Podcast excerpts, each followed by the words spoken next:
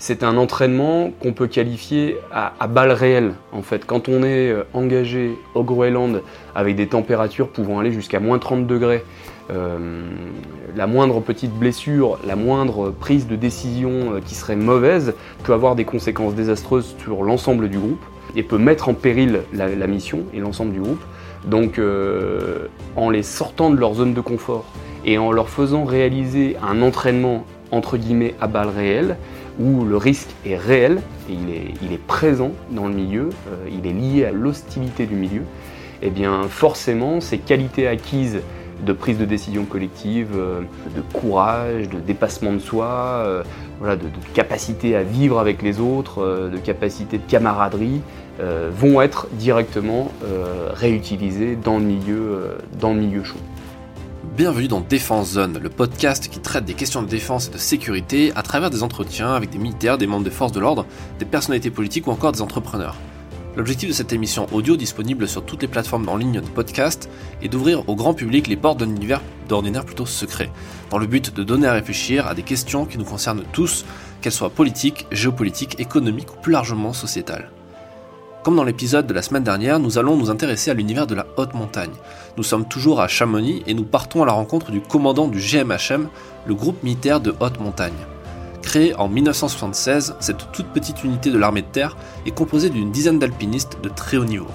Leur mission n'est pas de partir combattre en opération extérieure, mais de réaliser des expéditions complexes et en conditions extrêmes, souvent par très grand froid. Nous vous souhaitons une bonne écoute. Donc nous sommes à Chamonix avec le chef de bataillon Jacques-Olivier Chevalier. Euh, merci de nous recevoir ici au groupe militaire de haute montagne. Est-ce que vous pouvez vous présenter? Oui, tout à fait, bonjour. Je suis le chef de bataillon Chevalier. Euh, je suis arrivé au groupe en 2018. En 2018, oui, j'ai fait deux années d'adjoint et j'ai pris la tête du groupe cet été. Euh, je suis aspirant guide et je devrais normalement, si tout se passe bien, finaliser mon, diplôme de guide cette année, en 2020, à l'été 2021. Je suis marié, père de trois enfants. Et avant le groupe, j'étais au 93e régiment d'artillerie de montagne, euh, où j'ai servi comme commando montagne. Ensuite, j'ai commandé une unité, euh, la batterie de renseignement brigade, une unité d'artillerie euh, au 93e régiment d'artillerie de montagne. Euh, ensuite, je suis arrivé à l'EMHM après mon temps de commandement. J'ai fait deux ans à la tête de la direction des stages, donc c'est la partie formation de l'école militaire de haute montagne. Et puis, je suis arrivé au groupe en 2018. Voilà mon, mon parcours professionnel. C'est un beau parcours. C'est là, c'est un petit peu le, le, le, sommet au final de la montagne d'arriver au groupe après ce parcours dans la brigade montagne. Alors, je ne sais pas si c'est le, le, sommet, mais en tout cas, c'est une grande joie, une grande fierté d'être à la tête de ce groupe qui représente euh, euh, vraiment quelque chose d'unique euh, en France, mais, mais, aussi dans le monde. Il n'existe pas de groupe d'alpinistes professionnels équivalent dans le monde. Donc c'est une grande fierté et un grand épanouissement de pouvoir être à sa tête. C'est quelque chose que vous, vouliez en, en rentrant comme euh, enfin, juste après Saint-Cyr, en, en, rentrant dans les troupes de montagne? Alors déjà en école préparatoire, j'avais j'avais cette idée en tête. Euh, je me souviens qu'à l'époque, en 2000, j'avais un, poster euh, du GMHM dans ma, chambre d'étudiant au Prytanée national militaire. Euh, et puis par la suite, les parcours ont fait que un camarade de promotion, le chef de bataillon Pierre Sancier, s'est retrouvé au groupe et à la tête du groupe. Donc j'avais imaginé que finalement le créneau était passé et que ça serait sans doute plus possible d'intégrer un jour le groupe. Euh, J'en avais pris mon parti, ça m'allait très bien, d'autant que Pierre est un ami, donc euh, ça, m'allait bien qu'un ami soit à la tête du groupe. Et puis je me suis plutôt euh, spécialisé dans, la partie formation montagne, donc les choses allaient plutôt naturellement pour moi. Et puis il y a eu une opportunité qui s'est présentée et je me suis retrouvé au groupe. Et donc contre toute attente, je me suis retrouvé de nouveau là où j'avais imaginé que peut-être un jour je serais 20 ans avant. Donc c'était une belle opportunité. Excellent. c'est quoi le groupe militaire d'haute montagne pour, pour ceux qui ne connaissent pas? Donc le groupe c'est 10 experts montagne et grand froid et ces 10 experts sont les experts de l'armée de terre, de la 27e brigade d'infanterie de montagne. Donc la 27e BIM, c'est 6000 hommes, 6000 soldats, troupes de montagne. Et nous sommes une toute petite unité, unique, comme je le disais tout à l'heure, de, de 10 hommes. Donc nous sommes un peu, pour, faire assez simple, nous sommes la, patrouille de France de, l'alpinisme, on va dire. voilà. trois missions principales. La première, c'est si vous voulez, l'armée de terre a fait le choix d'être capable d'intervenir en tout temps et en tout lieu, euh, partout dans le monde. Donc pour ce faire, elle euh, possède des petites unités spécialisées euh, dans certains milieux et dans certains domaines. le milieu jungle, par exemple, le milieu de la, de la 3D, des capacités d'intervention aérienne, et le milieu de la verticalité et du grand froid. Et c'est là que le groupe intervient c'est que le groupe a reçu comme mission première de maîtriser ce milieu terrestre extrême du grand froid et de la verticalité pour l'armée de terre. Donc en, maîtrisant ce milieu, on participe directement à la compétence opérationnelle de l'armée de terre dans ce domaine. Ça, c'est la première mission. La deuxième mission, c'est une mission d'expérimentation, d'innovation. Euh, le groupe est un laboratoire in situ L'objectif pour nous est de participer à l'évolution des matériels, à l'évolution des connaissances euh, au froid et faire en sorte que euh, euh, l'armée de terre puisse choisir d'investir dans tel matériel plutôt qu'un autre, en relation toujours avec ce milieu vertical et grand froid. Donc ça c'est la deuxième mission. Et la troisième mission, c'est une mission de transmission. C'est-à-dire que toutes ces connaissances, ces savoir-faire qu'on acquiert dans le milieu, qu'on acquiert à travers des expéditions euh, à travers le monde, euh, l'idée c'est de ne pas les garder pour soi et c'est de proposer un retour d'expérience, euh, qu'il soit écrit, mais aussi très pragmatique, très concret sur le terrain. On transmet ces connaissances vers les commandos de montagne. Le groupement commando montagne, c'est 200 hommes qui sont l'élite des troupes de montagne, l'élite de la brigade de montagne. Et après, je suppose que ça ruisselle, les, commandos montagne font un peu d'instruction au sein des régiments Exactement, il y a vraiment euh, de plus en plus d'ailleurs. Hein. Le groupe a commencé sa mission de transmission et de formation vers les commandos montagne euh, en 2012. Et depuis 2012, il y, a, il y a plusieurs dizaines de commandos qui sont passés dans nos rangs, qui se sont formés. Et aujourd'hui, on observe un vrai ruissellement de toutes ces connaissances vers les troupes. Euh, euh, et c'est en particulier lié au fait que depuis 2018, en plus des commandos montagne, on a intégré dans nos rangs de formation certains instructeurs de la direction des stages, l'unité à laquelle j'appartenais avant, qui elle est spécialisée dans la formation montagne euh, technique, été et hiver, des cadres de la brigade. Donc aujourd'hui, chaque année, euh, lorsque l'on prépare nos, commandos à partir au Groenland une fois par an euh, pour une expédition en huis clos, en autonomie complète euh, durant 20 jours. On intègre très régulièrement un instructeur et ça permet aussi à cette formation, cette formation montagne, à son niveau, de retransmettre à son tour vers les cadres de la brigade. Donc aujourd'hui, il y a un vrai ruissellement des commandos et des instructeurs de la brigade, de toute la mouvance montagne de la brigade. Est-ce que vous avez eu des retours, vous, des, commandos montagne qui sont ensuite partis en opération, par exemple euh, sur Barkhane ou, ailleurs, sur ce qu'ils ont appris ici à Chamonix? Alors oui, ils en, parlent assez régulièrement. Hein. Évidemment, on peut se demander en première approche, mais à quoi ça sert aujourd'hui de former euh, des gens au grand froid alors que la plupart du temps, en tout cas en ce moment, ils interviennent euh, au Sahel et dans la bande sahélo-saharienne? Il, faut, il faut bien comprendre qu'il y, y, a plusieurs, euh, y a plusieurs intérêts à cela. Le premier, c'est d'abord de, effectivement de maîtriser un milieu grand froid. Ce milieu grand froid, c'est pas moi qui vais vous l'apprendre, hein, euh, c'est un milieu qui est convoité par beaucoup beaucoup de pays aujourd'hui. et géopolitiquement, la France semble avoir un intérêt à prendre part à la table des négociations euh, et à montrer qu'elle connaît ce milieu et qu'elle est capable d'y intervenir s'il le fallait.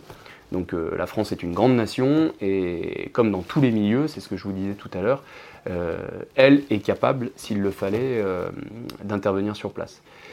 Donc ça, le premier objectif, c'est bien de permettre aux commandos montagne d'acquérir ces savoir-faire d'autonomie dans le milieu froid. c'est une nécessité. Les commandos montagne seraient les premiers à intervenir pour l'armée de terre française dans ces milieux polaires.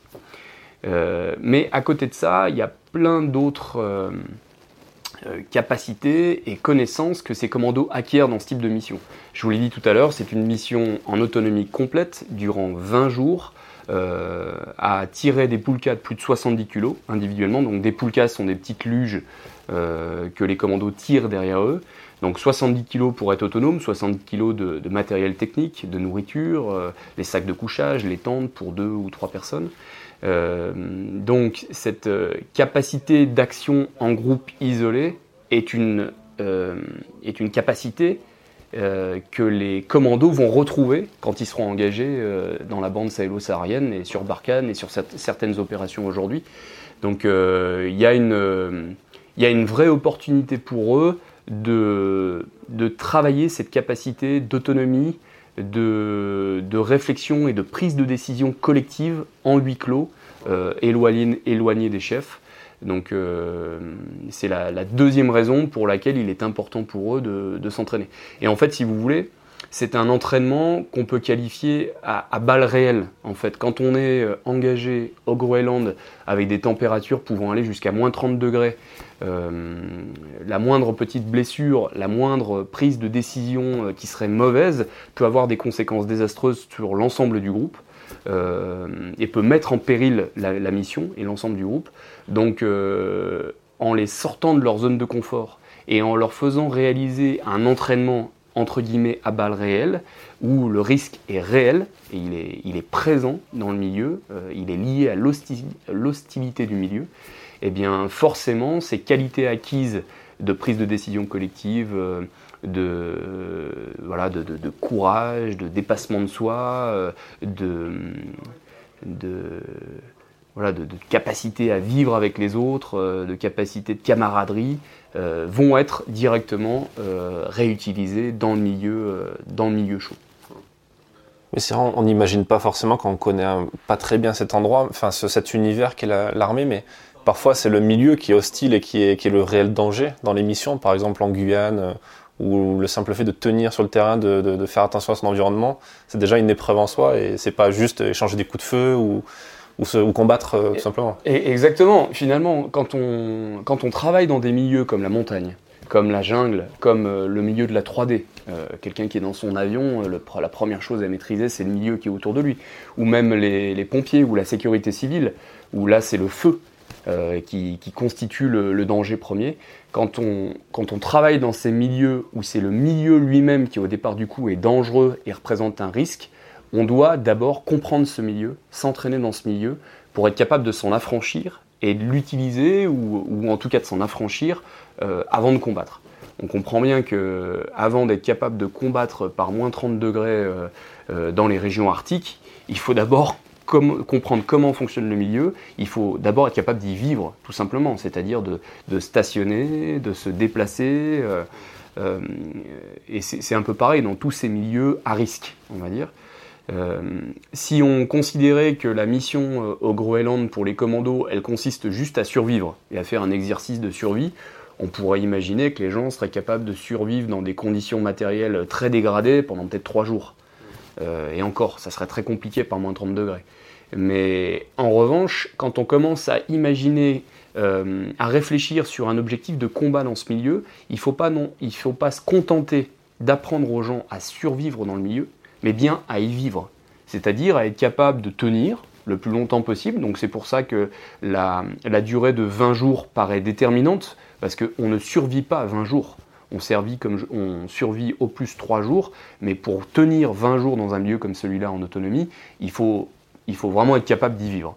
Donc à partir du moment où euh, les commandos sont capables de vivre dans de bonnes conditions et de finir une mission au Groenland au bout de 20 jours dans des conditions pareilles, euh, ça veut dire que derrière ils sont capables d'y combattre. Et en fait, nous, on fait la partie euh, la plus, difficile à acquérir pour eux, parce qu'elle est, assez nouvelle, même s'ils retranscrivent ce qu'ils ont appris dans le milieu montagne et les connaissances qu'ils ont dans le milieu montagne, le milieu grand froid est un milieu quand même euh, différent, où il faut acquérir d'autres, d'autres connaissances, d'autres capacités, où finalement une grande partie de la capacité à tenir dépend de la qualité des matériels utilisés. Voilà, ça fait une grosse différence, c'est-à-dire euh, être capable de maîtriser des matériels que les commandos jusque-là n'avaient pas l'habitude. Euh, comment on gère une poulka dans un dévers, euh, comment on monte une tente quand il y a une tempête, comment on se protège de cette tempête, comment on organise dans sa poulka 20 jours de vivre ou 25 jours de vivre, comment quel type de combustible on utilise, comment on fait ses besoins dans la tente, pas dans la tente, pour pas se geler euh, comment on racle le givre qui est à la surface, qui est sur la tente en fin de nuit, euh, quel type de sac de couchage on utilise, etc. etc. Tout ça, c'est des choses qui ne sont pas naturelles et qu'il faut acquérir pour être capable de, derrière, de vivre dans le milieu et d'y combattre. Qu'est-ce qui se passe pendant cette expédition au Groenland? Parce que là, vous êtes sur le départ, j'ai cru comprendre. Euh, qu'est-ce que, c'est quoi le planning? C'est quoi le programme de ces 20 jours? Alors, la, la, préparation du Groenland, c'est environ 7 semaines de préparation en France, où les commandos sont détachés au niveau du GMHM. Euh, généralement, ça attaque mi-décembre et ça se termine euh, mi-février ou fin février. Donc ça va, ça va pas tarder à se terminer pour, pour cette équipe qui part mi-mars normalement. Donc qu'est-ce qu'ils qu D'abord, il y a comme je vous le disais tout à l'heure, il y a une, grosse préparation matérielle. Il faut équiper individuellement les gens. Il faut leur faire faire des chaussons grand froid adaptés qui rentrent dans leurs chaussures de montagne. Euh, il faut euh, définir euh, les binômes, définir qui part avec quel matériel, quel type de tente. Euh, on a beau euh, se lancer dans cette mission et mener cette mission depuis 2012 maintenant, on est en permanence en train de réfléchir sur les matériels, de les faire évoluer, de prendre en compte des retours d'expérience terrain des années précédentes pour améliorer les choses euh, ou pour reconduire finalement les mêmes, les mêmes modes d'action parce que ça a bien fonctionné.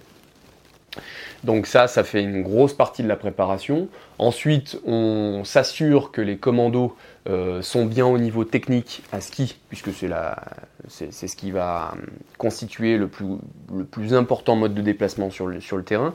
Donc on vérifie le niveau physique, le niveau, le niveau technique. Euh, on insiste beaucoup sur tout ce qui est éléments de sécurité. On leur apprend à euh, remonter dans une crevasse, euh, donc on fait des exercices de sauvetage en crevasse, sans poulka, avec poulka, déplacement sur glacier encordé, non encordé. Qu'est-ce qu'on fait d'autre? On fait plusieurs bivouacs durant, voilà, puisque le, bivouac dans le froid ne s'improvise pas. Donc on monte dans le massif. On a la chance d'avoir un massif qui en janvier présente euh, de près, euh, enfin à peu près les mêmes conditions de froid euh, à certains moments qu'au Groenland. Donc on les emmène là-haut pour qu'ils apprennent à vivre sous tente, qu'ils se rendent compte déjà durant la préparation de la difficulté de, s'entretenir, de, de, de, faire en sorte que la nuit euh, qu'on passe là-haut ne soit pas simplement euh, une petite nuit de survie où on fait tout à l'arrache, euh, où on ne fait pas attention à soi, où on ne fait pas attention à ses chaussons qui sont finalement trempés le matin quand on se lève. Ils se rendent vite compte au bout de 2-3 jours là-haut sous tente que s'ils font pas attention dès le départ au mode d'action qu'on leur enseigne et, au choix du matériel et au choix de tous les petits détails qui font la vie en campagne dans le froid, ils se rendent compte par eux-mêmes que ça ne peut pas fonctionner. Donc il y a vraiment euh, un, souci du détail dans la préparation et dans la mise en place de ces modes d'action. Ensuite, euh, il y a toute une partie SAN, sanitaire. Donc on fait des exercices avec le, CMA de l'école militaire d'haute montagne, c'est le centre médical, l'antenne médicale de l'école militaire de haute montagne. gestes de premier secours, etc., etc. Euh, et puis il y a toute la partie colisage, euh, préparation de l'expédition en elle-même, choix de l'itinéraire qui se, qui se font. Euh, là pour le coup, c'est les grimpeurs du GMHM qui encadrent les commandos qui s'occupent de cette partie-là. Et puis pour le chef d'expédition, en relation avec le chef du groupe, il y a toute la partie préparation logistique qui, elle, débute généralement en septembre de l'année A-1 et se termine une fois que tout le monde est rentré. Voilà, il faut. Euh, affréter un avion, euh, vérifier que les entreprises de transport de fret soient capables de nous accompagner, euh, définir les budgets, etc., etc. Donc c'est une, une mission finalement qui anime le groupe entre septembre et, et fin avril tous les ans. Le chef d'expédition, c'est un, GCM ou c'est quelqu'un du GMHM Non, l'organisation est la suivante. Vous avez un binôme du GMHM qui est désigné par an, il change tous les ans, qui est désigné pour encadrer le GCM. Et c'est bien le chef du GMHM qui est désigné pour cette expédition, qui est le leader technique et le responsable technique de l'expédition. En revanche, une fois sur place, on essaye, comme je vous l'ai dit, de faire acquérir de l'autonomie à nos commandos. Donc, euh, au jour le jour, on travaille en, collaboration avec eux et puis on leur propose de prendre des journées à leur compte, euh, de, devenir leader les uns après les autres pour apprendre à, gérer un détachement dans le froid, à faire des choix d'itinéraire, etc., etc. Donc au fur et à mesure de l'avancée de l'expédition, ils acquièrent de plus en plus d'autonomie et on leur laisse de plus en plus la main. Et à la fin de l'expédition, l'objectif pour nous, c'est d'être finalement simplement en backseat du, chef de, du chef du GCM ou, euh, ou de l'un de ses équipiers qui prend la main euh, pour les aider euh, à prendre des décisions. D'accord. Est-ce que c'est compliqué pour vous, membres du, du GMHM, de, de, vous mettre un peu au niveau de gens qui sont moins expérimentés que vous? Parce que de l'extérieur, on voit vos exploits, on voit toutes les expéditions que vous avez réussies. Euh, je pense qu'il y a beaucoup de gens dans la brigade de montagne qui vous prennent un peu pour des aliens quand on voit votre palmarès. Euh, est-ce que pour vous c'est facile ou pas facile d'arriver à, faire de l'instruction comme ça et revenir un peu sur les bases parfois. Eh bien, je, pense que depuis 2012, le groupe a su s'adapter à cette nouvelle mission. C'est vraiment devenu une nouvelle mission à part entière euh, qui, qui, qui, nous anime, qui anime un binôme de chez nous euh, six mois par an. Donc c'est vraiment très important. Et puis c'est nécessaire, c'est nécessaire que, tous ces, que toutes ces connaissances euh, acquises depuis 45 ans maintenant au fil des expéditions ou des entraînements dans le massif, on puisse les retransmettre, que ce soit par des retours d'expérience écrits ou par, par, par une transmission en direct vers les commandos de montagne. Donc il a fallu pour le groupe s'adapter, euh, trouver le bon niveau euh, de transmission, c'est-à-dire ne pas en faire trop au risque de noyer des commandos euh, qui n'ont pas que cette spécialité-là et qui sont projetés six mois par an tous les ans et qui ont un rythme opérationnel très important. Donc on, on s'est vite rendu compte finalement qu'il fallait leur proposer une leur proposer une formation du niveau du groupe. C'est-à-dire que la direction des stages de l'école militaire de haute montagne, c'est son métier. C'est son métier de transmettre euh, toutes ces connaissances techniques, montagne, été et hiver, vers les cadres. Donc l'idée, c'était pas de faire moins bien ce que la direction des stages euh, aurait été capable de faire beaucoup mieux que nous. Donc on a, on a pris le parti de proposer une formation au commando de montagne complètement différentes de celles qu'ils avaient vues jusque-là. Donc on aborde des techniques différentes, des choses qu'ils ne connaissent pas, et on leur propose euh, justement euh, euh, des, journées en montagne d'un niveau au-dessus du leur, pour leur permettre de découvrir un petit peu notre milieu, tout en essayant de faire preuve de, la meilleure des pédagogies pour que ça pour, que ça ait du sens, si vous voulez. finalement, on les sort assez facilement de leur euh, zone de confort. Et ça, ça les aide au combat derrière, euh, comme j'en parlais tout à l'heure. Hein. ça, les, fortifie, ça leur apprend euh, à prendre des. Voilà, ça, ça, renforce leur capacité de prise de décision dans, la mesure où ils sont dans un milieu hostile. et puis, voilà, on leur enseigne des choses des choses particulières, euh, tout ce qui est euh, remonté sur corde fixe euh, dans, des, dans des grandes faces, hissage de matériel, mise en place de portaledge, vous savez, c'est ces systèmes de, de, tentes en paroi. Euh, ça, c'est typiquement des choses que la plupart n'a jamais vues en arrivant chez nous. Donc, c'est hyper intéressant pour eux euh, de découvrir ce que c'est que de vivre en paroi. ils se font généralement l'été une nuit ou deux en paroi avec nous. Et puis, on leur propose, et ça, c'est l'un des objectifs généralement des stages, des stages qu'on réalise avec eux, un équipement de passage, mais pas comme ceux qui sont faits à la direction des stages, euh, qui ont plutôt vocation à être, euh, à être réalisés pour la troupe conventionnelle, pour faire franchir les, troupes de montagne.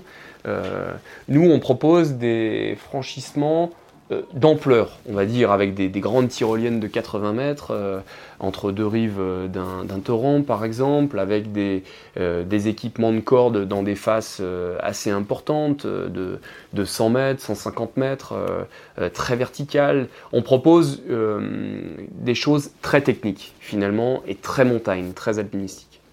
Ce qui veut dire que vous-même, au sein du groupe, vous êtes obligé d'avoir toutes ces compétences et je suppose les, continuer à les, les parfaire au jour le jour. Vous êtes dans un décor qui est plutôt pas mal au pied du Mont Blanc et il y a de quoi faire. Mais euh, du coup, vos journées, vous les passez forcément tout le temps en montagne, en train d'expérimenter de nouvelles choses ou vous entraînez? Alors, euh, chacun a une journée un petit peu différente au groupe, dans la mesure où le chef, vous le comprenez bien, euh, ne fera pas la même chose qu'un de, ses, grimpeurs et n'est pas recruté pour les mêmes choses.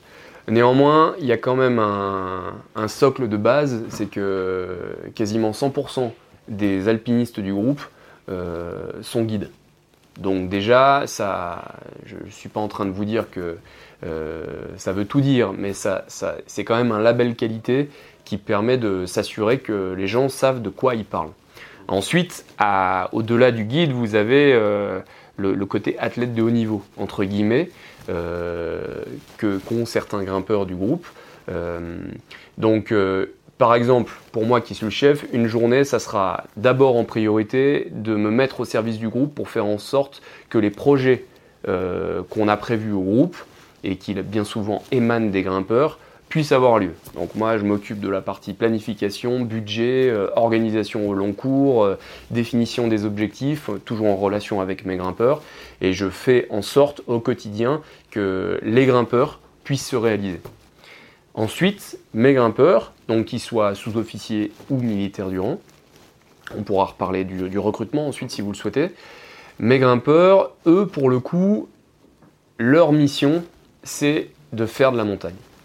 C'est-à-dire sous toutes ses formes. On est d'accord, hein, ça va être euh, aussi bien une ouverture euh, dans les drues comme, comme ça s'est passé ce week-end, euh, que un raid en snowkite euh, dans, le, dans, le, massif, ou un saut euh, de paralpinisme euh, d'une grande face des Alpes ou en entraînement dans la vallée par exemple, ou des journées un petit peu plus techniques comme de l'entraînement en escalade ou de l'entraînement physique tout simplement. Voilà, donc les grimpeurs, ils sont 365 jours par an en montagne, et eux, pour le coup, leur mission, c'est de réaliser euh, alors non pas des exploits, mais de réaliser des courses euh, dans le massif et de faire en sorte, à travers ces réalisations, de se réaliser eux-mêmes.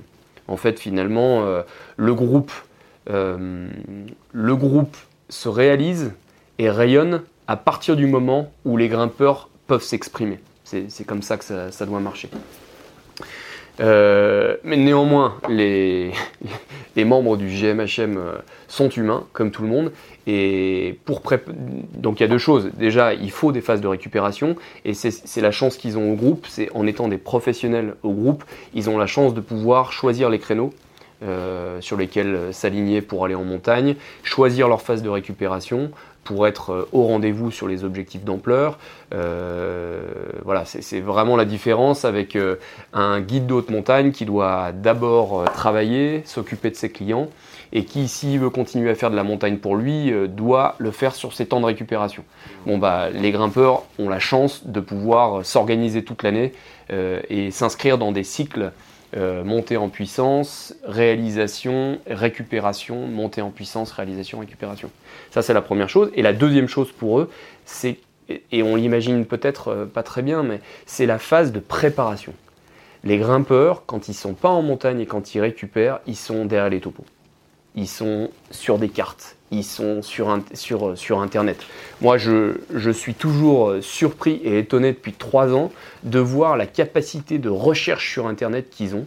Ils sont capables d'y passer des nuits pour certains, chacun a son rythme, donc euh, parfois je reçois des petits messages à, 23h le soir avec euh, un nouveau projet, euh, un retour sur une chose que j'avais demandé. et donc ils ont une capacité de recherche sur Internet qui est vraiment très intéressante et de lecture.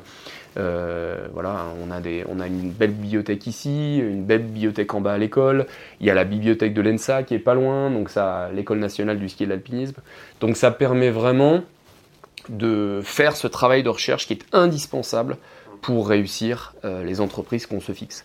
Euh, et, finalement, on, imagine souvent que euh, les types ont des capacités, ont des capacités très particulières, donc c'est ça qui leur permet de, oui, effectivement, pour être capable de réaliser en libre ce qu'ils ont fait ce week-end au Dru, il y a de l'entraînement intensif derrière avec une un gros potentiel technique au départ euh, qui est, laissé transformer justement par, par, tout cet entraînement, cet acharnement à s'entraîner.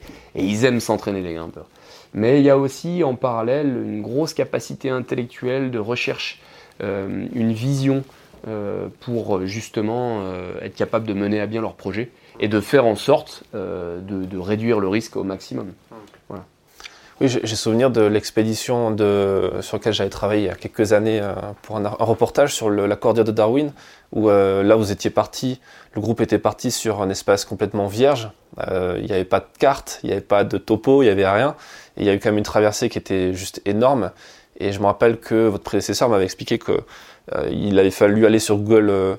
Google Satellite, Google Maps, pour essayer de trouver des points, croiser ça avec des images d'archives de certains endroits pour essayer de traverser cet endroit-là. Est-ce que vous pouvez me parler un petit peu de cette expédition peut-être même des, expéditions les plus symboliques pour, pour le groupe C'est exactement ça en fait. Et, alors je ne sais pas si le GMHM euh, est à l'origine euh, d'Iphigénie ou du smartphone, je n'ai pas cette prétention, mais en tout cas je pense qu'il y a contribué d'une certaine manière en étant le premier à proposer justement un suivi carto sur smartphone, comme vous le disiez, en calquant euh, des photos satellites sur des cartes, etc., euh, etc. Donc ça, ça euh, ça a été une vraie, un vrai point positif pour la réussite de l'expédition. Et ça rejoint finalement la deuxième mission du groupe, qui est une mission d'expérimentation, d'innovation. Finalement, il n'y a pas de réussite en expédition sans innovation et euh, sans, euh, voilà, sans, expérimentation des matériels, sans volonté de, réduire le poids euh, des matériels avec lesquels ils partent, de faire évoluer les modes d'action, etc., etc. Donc, donc voilà. Donc Darwin, bah Darwin s'inscrit complètement dans cette, dans cette logique-là. une première, une expédition innovante, euh, un endroit sur la planète où les gens ne se sont jamais rendus et que les gens pour le n'avaient pour le moment jamais réussi à, traverser euh, en entier. Euh, donc gros gros défi, gros challenge, gros engagement, expédition exploratoire et engagée. Et donc le, groupe s'est lancé là-dedans et a réussi, mais au prix, comme vous le disiez tout à l'heure, de un an, un an et demi de travail. Ça s'est vraiment pas fait au claquement de doigts. Il a, fallu que l'équipe, euh, et on le vit au quotidien sur les expéditions qu'on fait, se positionne sur le choix des poulkas, euh, fasse évoluer tel ou tel matériel pour que ça puisse correspondre à l'emport et au volume du poids. Euh, parce qu'on comprend bien que quand on traverse une zone d'un point A à un point B en autonomie complète, il faut être capable de définir le bon ratio, nombre de jours envisagés sur place capacité d'emport de nourriture. Si on n'est pas capable de tracter 150 kg derrière soi, euh, puisqu'à ski c'est quand même compliqué de tracter 150 kg, on doit réfléchir et innover sur le euh, nombre de jours ratio à emporter. Et je crois qu'ils étaient tombés d'accord sur des poulkas à 70 kg de tête, si je ne dis pas de bêtises.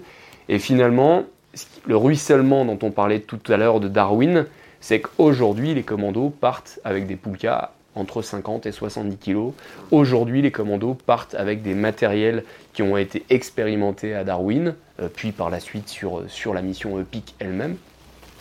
Donc euh, c'est vraiment ce, ruissellement euh, technique, technologique et d'innovation qui permet, bah, qui permet de proposer la formation qu'on propose et qui permet aux troupes de montagne aujourd'hui d'être le référent montagne et grand froid pour l'armée de terre. Voilà. Et, vous me posez donc la deuxième question, c'est quelles autres expéditions? Donc moi j'ai mon, cœur est quand même à l'alpinisme. J'aime beaucoup euh, cette, cette composante-là de notre métier. Et je pense que c'est vraiment l'alpinisme, c'est euh, le plus petit dénominateur commun pour l'ensemble des grimpeurs. Ensuite, chaque grimpeur est spécialisé dans tel ou tel domaine. Certains sont spécialisés en paralpinisme, d'autres en, capacité euh, de traversée polaire, par exemple en kite. D'autres sont très grimpeurs, euh, très forts en grimpe. Euh, mais dans l'ensemble, le socle commun, la base, c'est l'alpinisme. C'est cette capacité à s'engager dans le milieu et à faire de la montagne. Donc euh, on pourrait citer la dernière en date, euh, c'est une répétition dans la face nord du Shangabang, euh, dans le Darwal indien, où là, trois grimpeurs du groupe, le caporal Billon, le caporal-chef Ratel et l'adjudant-chef Moiti, ont répété une, une, grande ascension alpine jusqu'à 7000 mètres, très technique, euh, on en a fait un, très bon film qui est Shangabang, miroir d'une répétition et que je, conseille à tout le monde d'aller voir. Euh, où on a essayé de proposer des, voilà, les images, euh, de faire parler les grimpeurs sur leurs ressentis, comment ils ont peur ou pas peur, comment ils conçoivent l'engagement, la prise de risque, etc. Donc je, vous conseille. Donc ça c'est. Le film est disponible sur la chaîne YouTube du GMHM en diffusion libre. Donc, euh, ainsi que tous les films du groupe finalement. La chaîne YouTube a été remise à jour pendant le premier confinement en mars dernier. Et donc on propose à, ceux qui nous suivent de, voir les films et de revoir les films qu'ils veulent voir. Euh, euh, quasiment l'intégralité des films du groupe y est présent. Darwin n'est pas, pas sur notre chaîne YouTube, mais l'ensemble des autres films sont, sur la chaîne. Voilà. Et puis ensuite, bah, la, première, le premier 8000 en style alpin du groupe, le Chichapangma en 2013. Euh, par exemple. Euh, euh, mais, des expéditions complètement différentes. Le groupe était en Patagonie l'année dernière, en janvier, et il a réalisé une ouverture de saut en tracksuit, des combinaisons une pièce qui se pressurisent avec l'air quand on se met à voler. Donc il n'y a pas d'aile, c'est pas de la wingsuit, c'est du tracksuit. Et donc le groupe a ouvert pour la première fois deux sauts là-bas, depuis le Moron Roro en particulier, et puis depuis l'aiguille de la S. Donc ça, c'est pareil, c'est deux ans de préparation, euh, euh, former l'équipe, euh, se former à la technique de saut, définir les bonnes combinaisons, définir les bonnes ailes, et puis et puis travailler dans l'incertitude du vent, puisque là-bas le vent est omniprésent, et il a fallu trouver les créneaux. se relancer et retrouver de la motivation quand au bout de trois semaines les gens n'avaient toujours pas sauté. Donc voilà, ça c'est la force du groupe, c'est qu'il y en a toujours un qui tire les autres euh, quand, euh, quand, certains tirent la langue. Là, vous parlez du, je vous coupe pour parler de, du base jump justement parce que c'est un peu une nouveauté et en même temps ça n'a rien de neuf parce que dans les fondateurs du groupe il y avait déjà des base jumpers. Exactement. C'est même peut-être eux qui ont développé cette euh, pratique sportive en France et dans le monde de, qui est de sauter d'une falaise avec un parachute. Dominique Glaise, vous parlez de Dominique Glaise, oui, qui est au groupe à, et l'un des précurseurs hein, dans, cette, dans cette activité finalement, euh, oui, effectivement, c'est pas c'est pas nouveau. Maintenant, ce, qui, est nouveau peut-être, c'est que le groupe est persuadé qu'il pourrait y avoir une carte à jouer pour l'armée de terre en, acquérant cette capacité. Du point, euh, du point de vue opérationnel. On, finalement, c'est ce que dans la, dans la partie innovation, expérimentation, on, propose euh, on propose de faire évoluer certains matériels, de faire évoluer certaines connaissances. On travaille avec l'Institut de recherche biomédicale des armées, où là, on fait évoluer les connaissances sur la physiologie au froid de l'homme, la physiologie à l'altitude, etc., etc. Mais il y a aussi toute une grosse composante dans cette mission d'expérimentation et d'exploration, une composante mode d'action. C'est qu'on propose à l'armée de terre des modes d'action qui existent ou non dans le milieu civil, et on propose un avis technique sur l'emploi de ces modes d'action. Ensuite, charge à l'armée de décider ou non de transformer cet avis technique et cette capacité en capacité opérationnelle pour ses forces. Mais typiquement, prenons l'exemple du paralpinisme, donc le base jump à la française. Et on insiste bien sur cette notion de paralpinisme, c'est lié à l'alpinisme dont je vous parlais tout à l'heure. Il y a, et au groupe, il n'y a pas de base pour le base. Il y a le paralpinisme, c'est-à-dire être capable de gravir un sommet et de sauter, euh, de sauter depuis son, sa cime, ou depuis l'une de, ses antécimes. Donc euh, l'idée, c'est de proposer à l'armée de terre une capacité supplémentaire, un mode d'action supplémentaire de déplacement, et euh, voilà, de, de, montrer finalement que c'est assez stéréotypé finalement, le base jump et l'armée de terre, quand on y réfléchit, on a du mal à comprendre. Euh, voilà, les, les, base jumpers sont plutôt euh, considérés par, euh, par le plus grand nombre comme des fous furieux, accros d'adrénaline et, qui ont besoin de se jeter dans le vide. Bah, nous, on propose une vision différente. On propose une vision peut-être d'une activité certes très impressionnante, qui engage, mais qui finalement réfléchit expérimenter, étudier peut être une activité sérieuse et peut constituer une capacité, euh, un vecteur de déplacement euh, crédible euh, pour certaines missions que l'armée de terre pourra envisager. Finalement, vous avez les parachutistes, qui sont, on va dire, au-dessus de 200 mètres, et puis vous avez l'utilisation de la corde en alpinisme en dessous de 50 mètres pour descendre en rappel. Et il y a une frange entre les deux qui pourrait être intéressante pour l'armée de terre. Et nous, on se, charge de proposer ça. Un mode d'action différent, atypique, qui pourrait euh, rentrer dans une, dans une marge opérationnelle intéressante pour l'armée de terre. L'armée de terre décidera euh, dans quelques années si oui ou non cette capacité l'intéresse, ou si elle préfère pour le moment la conserver sur étagère et l'utiliser dans quelques années, ça c'est elle qui décide. Voilà. Du coup, vous êtes en lien avec la, STAT, la section technique de l'armée de terre, pour tout ce qui est innovation à ce niveau-là? On, communique avec eux, mais notre charte d'emploi nous permet de travailler en parallèle de la STAT. On ne travaille pas directement avec la STAT. La STAT fait de l'expérimentation, le groupe fait plutôt de l'exploration. On peut dire, et elle est en amont de cette partie-là. Si effectivement, comme vous le dites, l'armée de terre décidait d'utiliser cette capacité pour, pour les forces ou pour, pour certaines unités spécifiques, euh, type euh, commando montagne, force spéciale, euh, pourquoi pas la DGSE dans quelques années. Dans ce cas-là, la STAT, sans doute, utiliserait nos études pour commencer à réfléchir sur une, adaptation pour ces unités-là. Voilà, elle interviendrait dans un deuxième temps on n'est pas loin de, l'espionnage et de la DG, à la James Bond euh, qui sauterait dans un barrage. Euh, effectivement. En plus, vous pourriez être le, trait d'union entre les alpins et les parachutistes, ce qui sera haut fait quand même. quelque, quelque part, on peut, on peut déjà imaginer qu'il y a, il y, a, un trait d'union qui, existe déjà avec euh, cette équipe paralpinisme qui allie deux activités bien différentes. Euh, c'est intéressant. Et toutes ces études transverses et tout ce travail transverse entre unités euh, n'a qu'un seul objectif, de faire, travailler, de faire progresser l'armée de terre. Donc c'est une bonne chose, je pense, de, pouvoir euh, créer du lien entre les unités et de faire en sorte que les spécialités de chacun, à un moment donné, puissent se rejoindre pour que l'armée de terre soit la plus performante possible. C'est le seul objectif. Vous disiez l'image du base jumper dans, la culture, euh, enfin pour le grand public, c'est l'image à la Red Bull, donc effectivement les exploits, mais en même temps le côté un peu foufou. Et euh, même si effectivement quand on, se renseigne sur le milieu du base, on se rend compte qu'il y a beaucoup d'anciens militaires ou des militaires d'actifs qui composent les rangs de ces sportifs-là. Euh, mais c'est aussi beaucoup de visibilité, parce qu'une vidéo de base sur YouTube de paralpinisme, ça fait tout de suite beaucoup de vues, beaucoup de visibilité.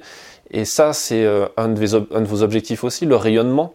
Euh, vous dites ça aussi quand vous commencez à, penser une expédition. Est-ce que vous posez la question de comment on va le médiatiser, comment on va faire pour que ça ait le plus d'impact possible sur le public? Alors, oui, vous avez raison. Hein, donc, euh, effectivement, quand on analyse les trois missions du groupe de maîtrise, d'exploration et de transmission, quand on voit les images qu'on est capable de ramener, euh, et les, thématiques sur lesquelles on peut communiquer, ça serait dommage de ne pas en profiter pour proposer euh, des petites vidéos, des films un petit peu plus euh, élaborés au grand public comme à l'armée terre pour pouvoir en parler. Donc c'est vrai, le groupe est à travers toutes ces images un ambassadeur à part entière de l'armée terre. Donc ça, rentre dans nos, dans, nos, dans nos missions, on va dire, que de communiquer là-dessus et de faire rayonner le groupe et donc l'armée terre, les troupes de montagne et l'armée terre. Alors maintenant, pour répondre à votre question, de savoir si finalement on définit les objectifs médiatiques avant les objectifs terrain, je vous dirais que non. C'est une question de sécurité, finalement, et de. La, question, pour vous donner un exemple très simple, la question s'est posée par rapport à ce live que pour la première fois on a proposé euh, euh, à ceux qui nous suivent, ce live des Drus, euh, de, donc de jeudi à, dimanche soir, à hier soir. on en a discuté avec les grimpeurs la, question c'était, voilà, est-ce que le fait de proposer un live et du direct ne va pas avoir un impact négatif sur votre capacité de prise de décision? Est-ce que ça ne va pas vous pousser au-delà euh, du raisonnable, au-delà dans vos retranchements euh, Est-ce que vous n'allez pas avoir l'envie de faire plus que finalement ce qui serait raisonnable de faire? La, réponse des grimpeurs, puisque finalement c'est eux qui ont décidé de maintenir ou non ce live euh, qui a été proposé par la suite, la réponse des grimpeurs ça a été non. Euh, le live ne nous tronquera pas notre capacité de prise de décision et nous serons capables de faire demi-tour s'il le fallait. Et de toute façon, ça fait partie du jeu. Il y a tellement d'incertitudes dans, les projets qu'on envisage que ça serait, ça serait un petit peu. Euh, comment dire euh, ça, serait manquer d'humilité que de considérer euh, que, le projet est sûr d'aboutir. Donc du coup, ça, répond un petit peu à votre question, c'est que les hum, images et la com qu'on fait derrière, généralement, est une conséquence logique. Mais ce n'est pas, cette communication n'est pas à mettre en amont du projet pour euh, conserver la, une marge de manœuvre dans les choix qu'on a et pour, pour, voilà, pour conserver une qualité de prise de décision euh, qui est gage de sécurité pour le GMHL. C'est pas un objectif premier, quoi. C'est pas un objectif premier, même si du coup, euh, on, se met quand même malgré tout en tête de faire de la photo, de faire de la vidéo. Euh, on a un drone qui nous permet aussi de faire de l'image pour celui qui restera au camp de base ou même, même quand on est engagé avec les grimpeurs dans la face. Donc c'est hyper important d'essayer, malgré tout, de faire des images. Mais ce n'est pas la priorité numéro une. c'est une conséquence logique. C'est une conséquence logique, je pense, de, toutes nos activités, de toutes nos expéditions. Euh, parfois, en revanche, on, réfléchit en amont des expéditions, comme on sait que quelque part euh, euh, ça peut être intéressant en tant qu'ambassadeur de l'armée de terre de communiquer là-dessus. On réfléchit en amont à ce qu'on pourrait ramener comme image. On réfléchit en amont, parfois, à quel type de scénario, de quoi veut-on parler. Et ensuite, on regarde une fois sur le terrain, on essaye, en fait, on se simplifie la tâche en amont. Plutôt que de s'imposer des choses, on essaye de se simplifier la tâche de communication en définissant par exemple en amont euh, un listing de prise de vue à, faire. Euh, plus ça sera euh, intellectualisé et préparé en amont, et moins ça prendra de temps sur la, situation elle-même et sur les prises de décision elles-mêmes, puisque ça sera calibré à l'avance. Alors par exemple, il y a des moments où certaines certaines euh, équipes nous accompagnent. Ça a été le cas en Patagonie. Euh, Sylvain Tesson et Christophe Rella, le réalisateur, et Sylvain Tesson nous ont accompagnés en Patagonie en janvier dernier. Et Christophe Rella, euh, avec Disney Channel, Christophe Rella a proposé un film qui s'appelle Les ailes de Patagonie. Et donc cette équipe de tournage, donc un preneur de son, des caméramans, des dronistes, et Christophe qui était là pour réaliser tout ça, euh, cette équipe de tournage nous a accompagnés pendant trois semaines. Et là, pour le coup, ça, avait, ça prenait de la place. Et l'expédition a légèrement été réorganisée. Parce que pour une fois, on faisait venir une équipe de tournage et qu'il s'agissait de, proposer une histoire et d'essayer de faire en sorte que euh, l'expédition puisse être réalisée, mais tout en prenant en compte l'équipe de tournage. Puisque, enfin, vous le comprenez bien, l'équipe de tournage n'est pas capable de nous accompagner avec leur matériel dans la, dans la, face ouest des Drus euh, pendant 4 jours. Ça, c'est impossible. Donc, du coup, euh, on essaie d'adapter au maximum quand ça se passe comme ça, euh, tout en conservant quand même les objectifs principaux de l'expédition. donc typiquement, il a fallu pour en janvier pour cette expédition faire des plans, faire un tout petit peu plus de mise en scène que d'habitude. Voilà. Ça, c'est un super vecteur de communication en termes de recrutement, je suppose, pour attirer des, gens passionnés de montagne, même si euh, je pense que le parcours recrutement pour entrer au groupe doit être euh, légèrement différent que pour rentrer à la 27e BIM ou dans un régiment euh, d'infanterie. justement, c'est quoi les. Comment vous recrutez? Qui vous recrutez? Est-ce que vous recrutez? Alors, oui, on recrute. On recrute. le groupe, c'est 50% de militaires issus du monde des opérations c'est-à-dire euh, des profils comme le mien, des profils comme euh, l'ensemble de mes sous-officiers qui ont euh, connu des opérations extérieures, qui viennent du monde des forces et qui savent de quoi il en retourne dans les unités de combat. Qui viennent de la brigade de montagne ou pas forcément? Pas forcément, mais en l'occurrence, si je réfléchis bien, en ce moment, on a 100% de nos effectifs qui viennent de la brigade de montagne.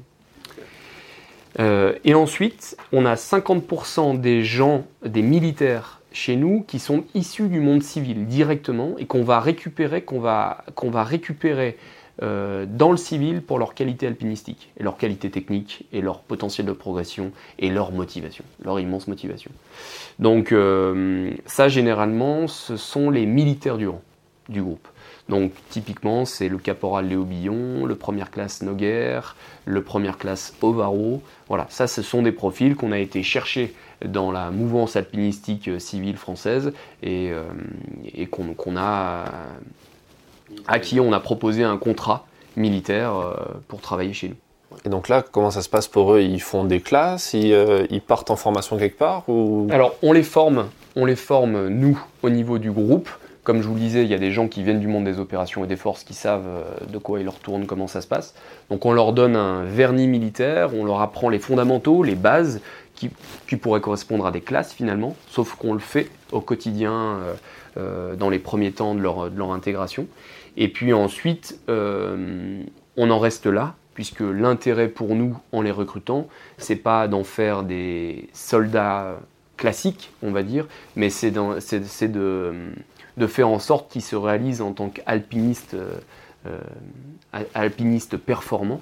Et donc derrière, ensuite, une fois qu'ils ont acquis le vernis et les bases de ce que c'est que l'armée de terre, de ce que c'est que la brigade, de, euh, ce que c'est, de comment fonctionne la trame de compétences euh, alpines euh, au niveau des troupes de montagne, de qui est leur chef, qui est le chef d'état-major de l'armée terre, qui est le commandant de la brigade de montagne, etc. etc.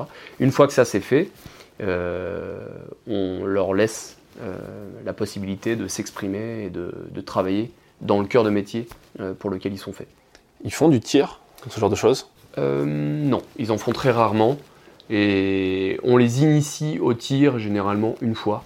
Mais sinon, à partir de là, euh, c'est vraiment pas pour cette raison qu'ils sont recrutés. Ils peuvent pas partir en opération, ils vont pas faire du sentinelle, ils vont pas faire ce genre de choses de toute façon. Non, non, eux, si vous voulez, alors on n'aime pas bien cette comparaison au groupe, mais malgré tout, elle est assez simple à comprendre.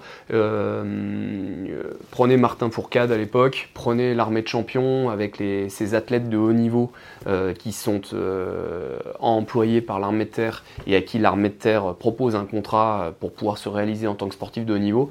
Bon, bah, ces gens-là, de la même manière, ne seraient jamais engagés sur des opérations extérieures. En revanche, ce sont euh, des sportifs, des ambassadeurs de l'armée de terre, et, euh, voilà, ils, participent directement en réalisant des compétitions mondiales au rayonnement de l'armée de terre. Et eh ben, le groupe, c'est exactement la même chose pour ces militaires du rang-là. Ils sont recrutés par rapport à leur qualité, ils sont recrutés euh, en tant que sportifs de la montagne, de haut niveau de la montagne. D'accord.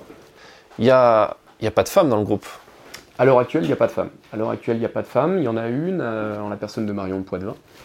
Euh, sur les derniers recrutements qu'on a fait en 2019, si je ne dis pas de bêtises, en novembre 2019, on avait trois, dossiers de candidature de femmes.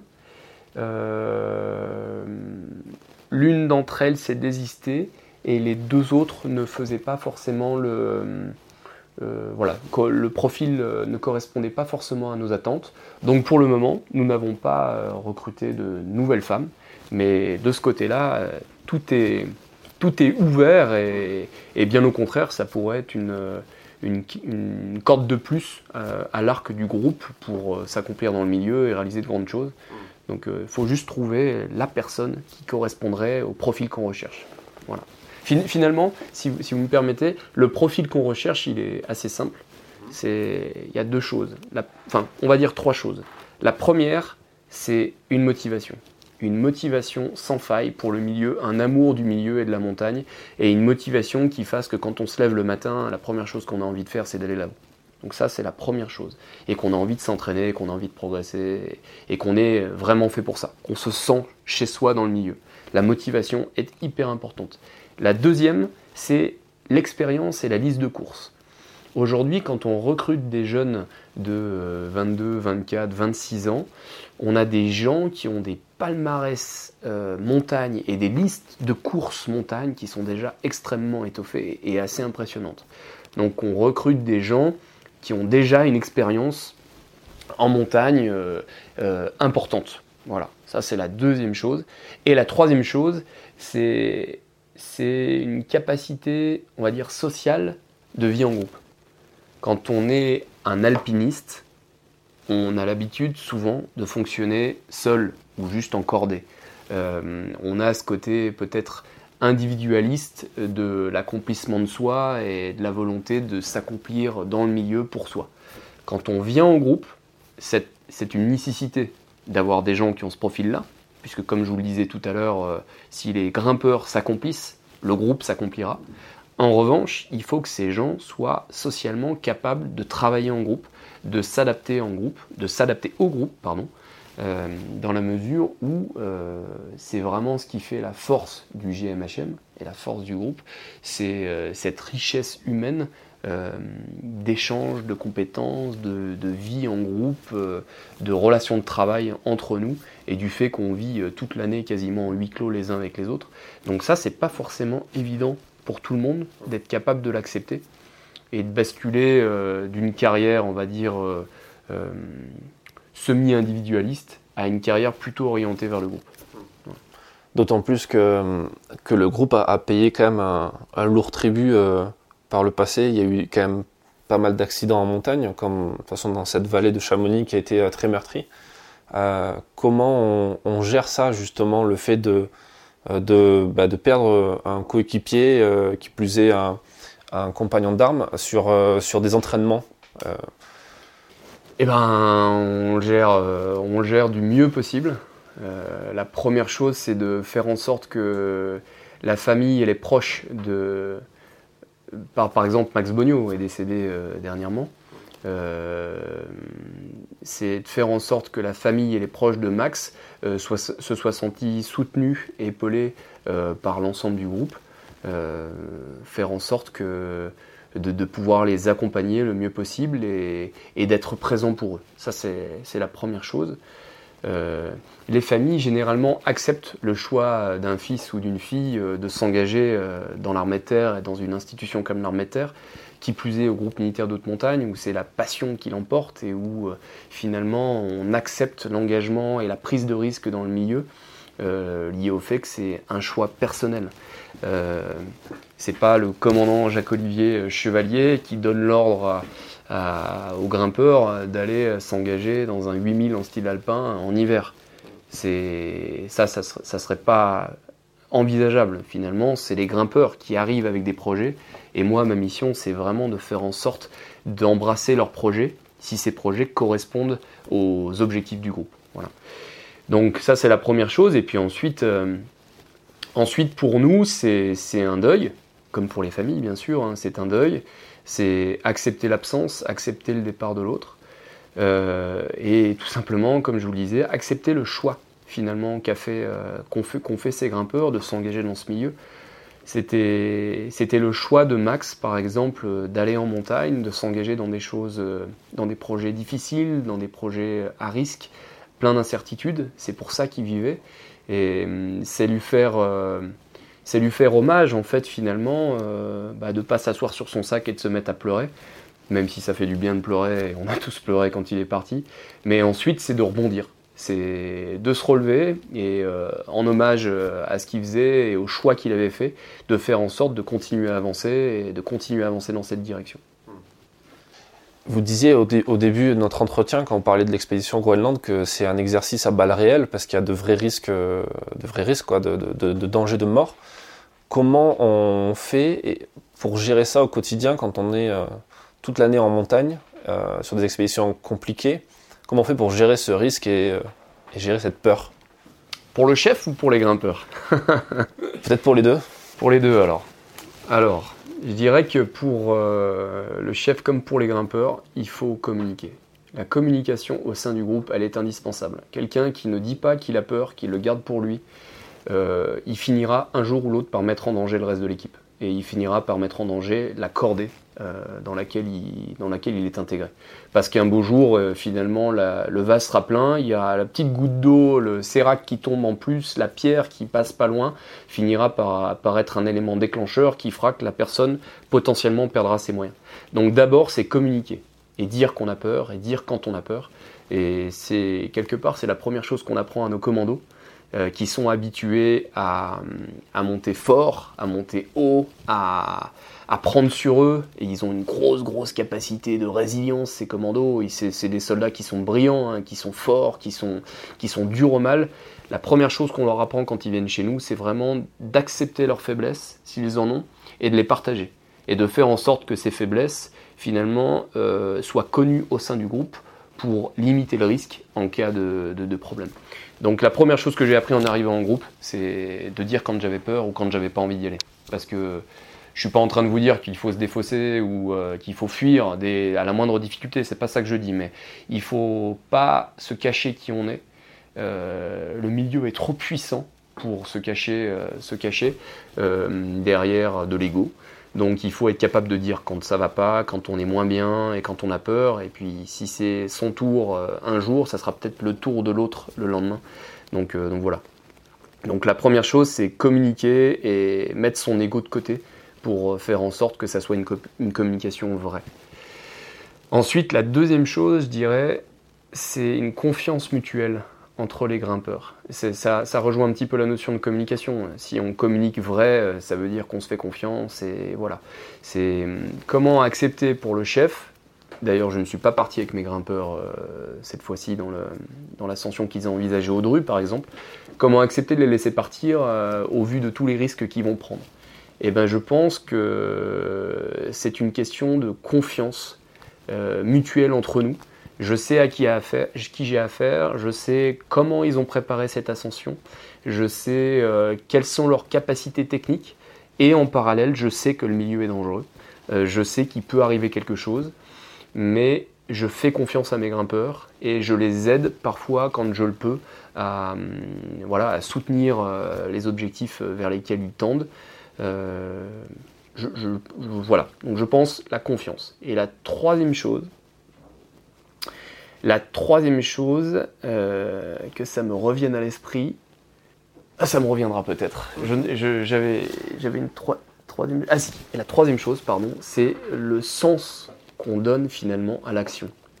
Le sens de tout ça. Si ce que vous envisagez, si le projet que vous avez envie de mener a du sens, s'il est justifiable, s'il est crédible, si vous pouvez euh, vous retourner euh, face à vos hommes ou même euh, face à vos chefs en expliquant pourquoi vous avez envisagé un tel projet et quels étaient les risques et en expliquant le fait que vous aviez conscience de ces risques mais que le jeu en valait la chandelle pour telle et telle raison, alors finalement euh, le projet peut avoir lieu.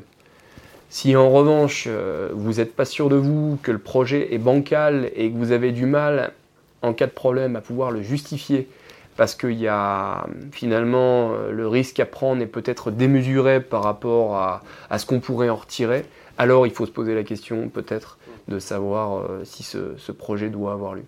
Donc le sens de l'action pour moi est, une chose, et pour le groupe hein, de manière générale, est une chose hyper importante. La mission, enfin le, le job du groupe, c'est de prendre des risques tout en les minimisant en permanence. Donc du coup, euh, si on part du principe qu'on passe notre temps à prendre des risques, il faut, vraiment s'assurer que, le, ce qu'on fait a du sens. Sinon, euh, il vaut mieux changer de projet ou envisager des choses différentes. Pour terminer, je vais vous poser quelques questions sur la, question du matériel que vous utilisez, parce que ça intéresse beaucoup de gens euh, aussi dans l'univers civil. Le, militaire de base est quand même un, ayatollah sur le poids du sac, euh, même s'il part pas forcément sur une montagne. Donc euh, le, moindre gramme gagné est toujours intéressant. Et puis l'organisation, etc. vous êtes allé encore plus loin au niveau du groupe en travaillant de concert avec des, marques, des industriels, notamment l'industriel Millet qui fabrique du textile, des sacs, etc. Euh, je crois de mémoire que vous avez même développé un modèle de, de veste euh, suite à l'accord de Darwin aussi, la veste de Darwin, je crois. Euh, comment ça se passe Comment ça se passe concrètement ce partenariat? Eh bien, il y a effectivement autour du groupe une constellation de partenaires avec lesquels on a l'habitude de travailler ou parfois des nouveaux partenaires qui viennent viennent euh, s'intégrer un petit peu dans, tout notre cycle de réflexion en amont des expéditions. Mais ça se passe, euh, euh, très très bien et assez efficacement, assez facilement. Le dernier en date, on a demandé à Millet s'il était possible de travailler sur un sac expédition ultralight. Et à force d'échanges, de, retour terrain, de travail, Millet nous a proposé un sac ultralight XP très performant que les grimpeurs utilisent très régulièrement en montagne. donc voilà, c'est typiquement un exemple d'un échange partenaire et, avec euh, des marques un petit peu identifiées avec lesquelles on a l'habitude de travailler. Euh, on travaille beaucoup avec Crosscall, avec Julbo, avec Millet, Tingerlat est l'un de nos partenaires aussi. voilà, j'en oublie sans doute de tête. Mais en tout cas, Généralement, ça fonctionne par échange et par retour terrain, peut-être par saisie et erreur, on peut dire. On nous propose des matériels ou on demande à pouvoir travailler sur tel ou tel type de matériel, et puis il y a un retour terrain qui est fait jusqu'à aboutir à un prototype ou à un projet qui nous intéresse vraiment et qui participera directement à la réussite de l'expédition. Et c'est là-dessus qu'on finit par partir.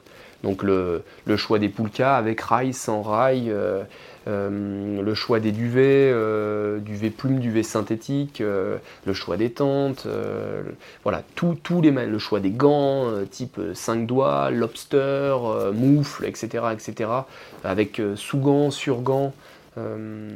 voilà, toutes ces, ces, réflexions terrain et ces retours terrain, cet aller-retour entre nos partenaires et nous, permet de faire, de participer, on va dire, à l'évolution des matériels. En fait, finalement, l'objectif est, assez simple. Et c'est effectivement, dans un premier temps, de remplir la mission qu'on s'est fixée, euh, ou que le, que, le nous a fixée. Et la deuxième chose ensuite, c'est de proposer euh, à l'armée de terre un choix de matériel qui peut correspondre à ses attentes pour un achat sur étagère euh, beaucoup plus volumineux. Voilà.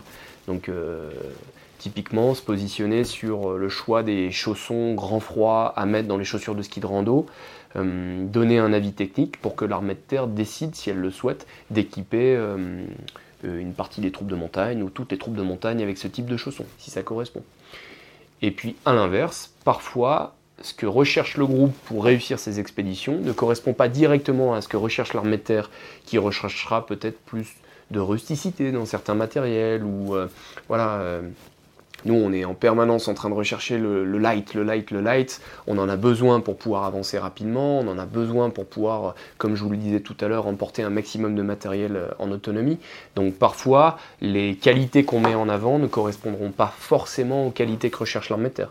Mais ça, c'est de l'échange, c'est du travail. Euh, euh, voilà, pour, faire en sorte que, au bout d'un moment, on tombe d'accord sur le matériel qui pourra demain équiper les unités. Par exemple, pour faire un tout petit peu différent du matériel, depuis 2012, le groupe travaille en relation avec l'Institut de recherche biomédicale des armées sur une ration de combat typée grand froid. Et en 2020, la ration de combat est aboutie. Donc on imagine bien que c'est une ration de combat qui sera beaucoup plus calorifique qu'une ration, de combat classique. Hein. une ration de combat, c'est euh, une, une ration 24 heures terrain pour un soldat. Et donc on a proposé la version grand froid, qui aujourd'hui est aboutie et qui euh, sera euh, proposée euh, vers les forces lorsque les forces devront intervenir dans, ces, dans ces milieux, dans ces milieux froids. Voilà. c'est intéressant. Une application directe hmm. de ce qu'on propose. Est-ce qu'il y a un conseil que vous aimeriez donner à, à des, futurs euh, membres du GMHM ou des, alpinistes ou des montagnards qui auraient envie de vous rejoindre et euh, peut-être un conseil qui vous a servi à vous, qu'on vous a donné et que, qui était un peu un, game changer. Alors, je, pense que vraiment le groupe est assez unique et que c'est la, seule unité française, voire mondiale, qui, qui permet à des alpinistes passionnés de pouvoir se réaliser et d'être soutenus logistiquement parlant, financièrement parlant, pour pouvoir euh, faire, euh, faire, de leur métier, enfin, faire de leur passion leur métier au quotidien. Donc je pense qu'il faut, quand on est passionné par ce milieu, il faut se lancer à fond et tenter d'intégrer ce groupe si c'est ce groupe qui, peut intéresser. Euh, et ensuite, les, deux choses les plus importantes hein, pour pouvoir intégrer le groupe, euh, le conseil que je donnerais, c'est la motivation. C'est ne pas tricher avec la motivation qu'on a au fond de soi, ne pas se prendre pour un autre. Et si c'est effectivement vers ça, vers ces thématiques-là hum, de l'alpinisme professionnel, entre guillemets, euh, qu'on veut aller, eh ben, il faut foncer, mais tout en se posant toujours les questions qui vont bien et sans se mentir à soi-même. Finalement, il y a beaucoup de gens, beaucoup de gens motivés, mais peu d'élus. Et souvent, euh, enfin parfois en tout cas, dans les, gens qui, qui présentent un dossier chez nous, on les suit un petit peu, on les reçoit en entretien, et finalement c'est eux qui finissent par se désister en se rendant compte, à la suite de l'entretien ou après un choix, après des réflexions, que ça ne correspondait pas à leurs attentes bah ça c'est une très bonne chose. Je trouve que c'est super finalement que ça soit pas le groupe qui dise euh, en fait on pense que c'est pas forcément fait pour vous, mais euh, vous seriez peut-être mieux dans tel ou tel autre domaine. Euh, c'est super quand c'est finalement ça se passe dans l'autre sens et que les gens après notre entretien se rendent compte par eux-mêmes qu'ils sont pas faits pour, pour intégrer un groupe comme le groupe militaire de haute montagne. Et puis ensuite, la dernière chose, donc après la motivation, c'est acquérir l'expérience acquérir de l'expérience et pas perdre une minute, aller dans le milieu. Et de toute façon, si on est motivé et passionné, on va forcément y aller. Donc euh, si, on veut, avoir toutes les chances d'intégrer le groupe, euh, évidemment, le groupe mise sur un potentiel de progression, un potentiel technique. Quand on a 22 ans, on ne peut pas avoir la même liste de courses qu'une personne euh, qui, a, qui, a, 15 ans de groupe, c'est évident. Mais finalement, euh, plus on va dans le milieu, plus on comprend le milieu, plus on acquiert de l'expérience, plus on est performant. Et je dirais que, oui, voilà, la motivation, euh, ne pas se mentir et acquérir de l'expérience, euh, et puis présenter un dossier. Voilà. Dans tous les cas, il ne faut jamais hésiter si on a ça dans, les tripes et qu'on imagine qu'on est fait pour ça, il ne faut pas hésiter. On reçoit régulièrement des, lettres de candidature, des dossiers. Donc c'est très simple, hein. c'est sur gmhm.chamonix.gmail.com. Euh, c'est la boîte mail qui est sur le site du groupe et qu'on relève tout le temps. Donc euh, voilà, il n'y a pas plus tard qu'il y a une semaine, on a encore reçu une candidature d'un jeune euh, qui souhaitait intégrer le groupe. Donc euh, il faut vraiment pas hésiter à envoyer une lettre de motivation, euh, un petit CV et puis une petite liste de courses qui justifie d'une expérience montagne. Et, bien bien insister dans sa lettre de motivation sur le pourquoi on veut venir, et se présenter, se dévoiler, dire qui on est. C'est très important. Voilà. Ne jamais hésiter, en tout cas, à proposer un. C'est jamais perdu, dans la mesure où tous les dossiers les CV, les lettres de candidature qu'on reçoit, on les classe dans un vivier de recrutement. Et lorsqu'on a euh, des périodes de, recrutement qui s'ouvrent, on va d'abord piocher dans ce vivier qui existe déjà euh, avant de relancer sur les réseaux euh, et d'annoncer qu'on cherche, qu'on cherche du monde. Ok. Merci beaucoup pour votre temps et tout ce partage. Bah, merci à vous. Merci à vous. Merci d'avoir écouté cet épisode jusqu'à la fin. S'il vous a plu, partagez-le autour de vous et abonnez-vous au podcast pour ne pas rater les prochains. Défense Zone, c'est aussi un magazine en ligne et en papier disponible sur le site internet défense-zone.com. Rendez-vous en description pour plus d'informations et à très vite dans un prochain épisode.